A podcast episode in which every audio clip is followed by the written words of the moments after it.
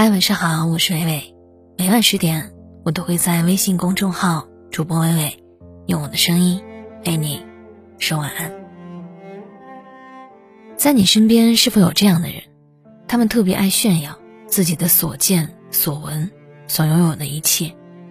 他们可以做到在公众场合妙语连珠、口若悬河、绘声绘色的讲出各种新奇的事儿。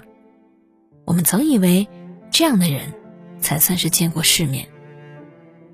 可随着年龄的渐长，我们才慢慢发现，原来懂得藏锋守拙、韬光养晦、低调朴素的人，才是大智慧。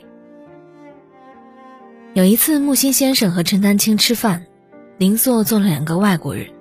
陈丹青问邻座是不是意大利人，一问果然是，丹青有点得意。可木心却说。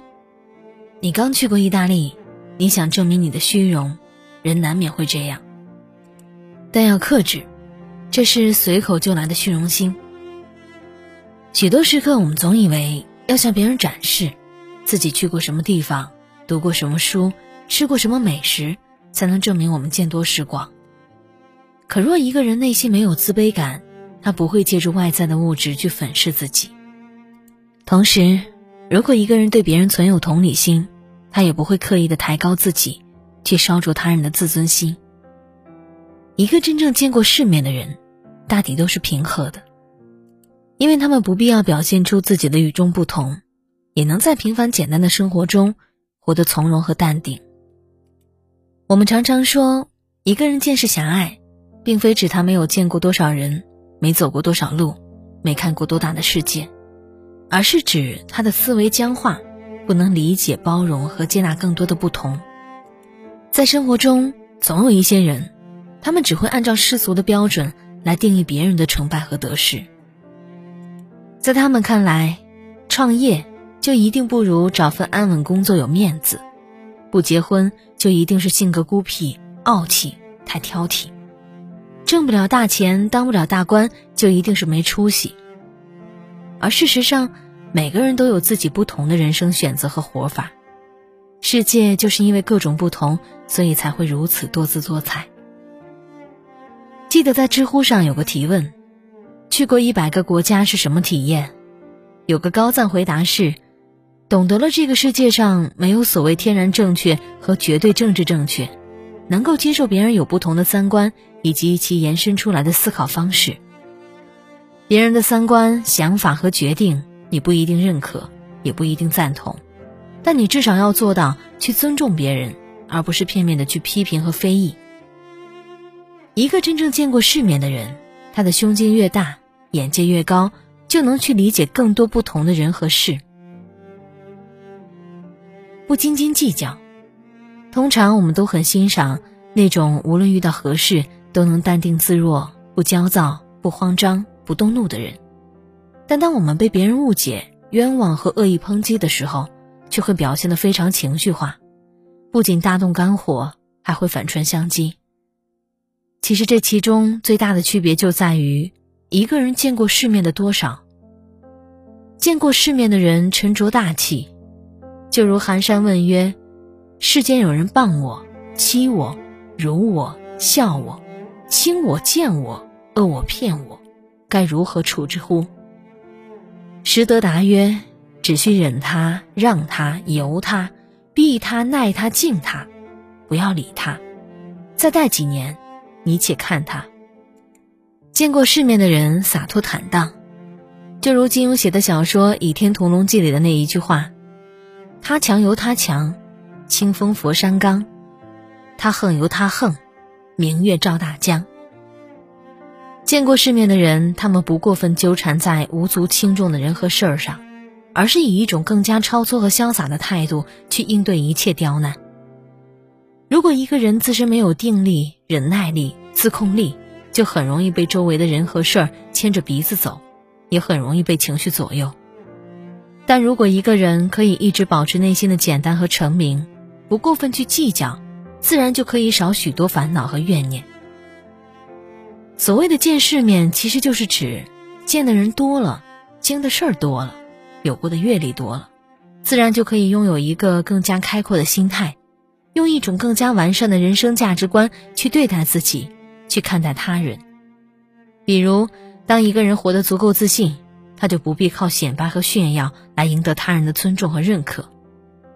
其次，当一个人的人生经历越丰富，就越会理解更多，他就不会仅仅以自己为参照物，片面的去评判和看待这个世界。最后，一个人的心窄了，小事儿也可闹大；但一个人的心宽了，大事儿也可以化小。这取决于他的格局大与小，见识多与少。有一句台词说：“人生就是见天地、见众生、见自己的过程。”也许在你尚未成熟时，会以一种大喜大悲的态度去面对和处理你所遇到的所有麻烦和困难。可随着你的经历越来越丰富，慢慢的，你就会以更加淡然的姿态去面对所有的苦与乐、好与坏、对与错。一个真正见过世面的人，通常不会张牙舞爪，也不会大动干戈，更不会以井底之蛙的视角看问题。他会变得越来越谦卑，你也能越来越多的理解别人的不同。你也开始变得越来越柔软，不再与这个世界短兵相接，而是学会了与他人和自己握手言和。感谢作者李思源，我是伟伟，我站在原地等你回来。那林下的跑道，记忆中好长。我在你身后看你嬉闹歌唱，感受你所有欢笑、哭泣和忧伤，却默默数着日子不敢生长。你一点一点走出我的视线，却始终走不出。我的思念，走过所有的路，我仍在你身旁。每一朵云都是我对你的守望，小小欢喜陪我们一起经历成长，全新的小世界正等你前往。我的你，属于明天。我会目送你的背影渐渐走远，多么希望你有幸福灿烂的人生，简单的、纯粹的、畅快的小世界。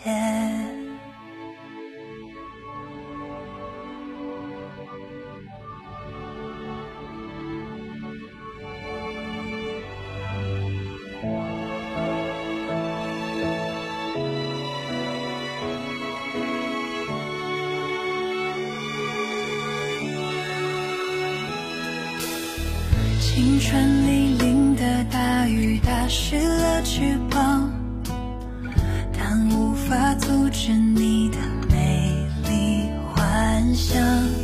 就算是失败跌倒，那又能怎样？我会陪着你，